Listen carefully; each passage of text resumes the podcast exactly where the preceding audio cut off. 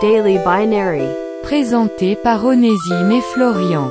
Chaque jour, un brin de culture générale sur le monde digital.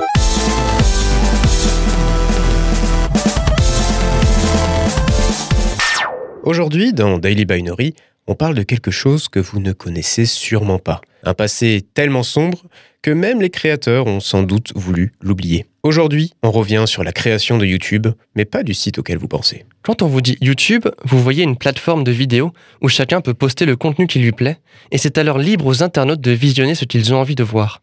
Vous avez peut-être même vos vidéastes préférés, plus communément appelés YouTubeurs. Mais non, ce dont on veut vous parler dans cet épisode de Daily Binary est une version de la plateforme qui aura duré à peine 5 jours. Juste 5 petits jours, avant que les créateurs du site ne se disent que c'était vraiment pas une très bonne idée. La toute première version du site était en réalité un site de rencontre où chacun pouvait se présenter en vidéo pour chercher l'amour.